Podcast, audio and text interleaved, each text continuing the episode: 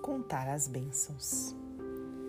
Processo simples de preservar a própria tranquilidade será trazer, junto à memória, um coração reconhecido. Enquanto na Terra, plano de experiências renovadoras, são vários os momentos em que o espírito de gratidão é capaz de sofrear nos quaisquer impulsos à rebeldia. Determinada enfermidade terá chegado ao teu campo de ação.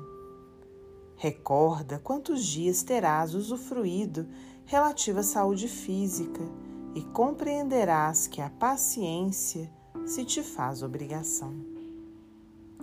Certo desarranjo em máquina de teu uso haverá surgido impedindo-lhe o funcionamento. Pergunta a ti mesmo quantas vezes esse engenho já te serviu pontualmente e saberás restaurá-lo com a serenidade conveniente. Um companheiro terá saído de teu clima afetivo ao encontro de lições das quais se considera necessitado.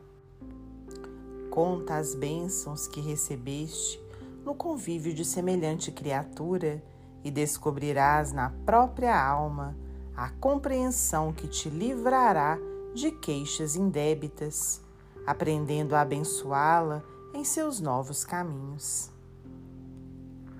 Tribulações te apareceram. Observa o tempo que atravessaste no mundo sem maiores percalços e disporás da calma precisa para solucionar os problemas transitórios que te ensombrem os dias. Perdeste talvez um ente amado que se te ausentou da presença para a grande mudança, a que todo ser humano está submetido pela força da morte física.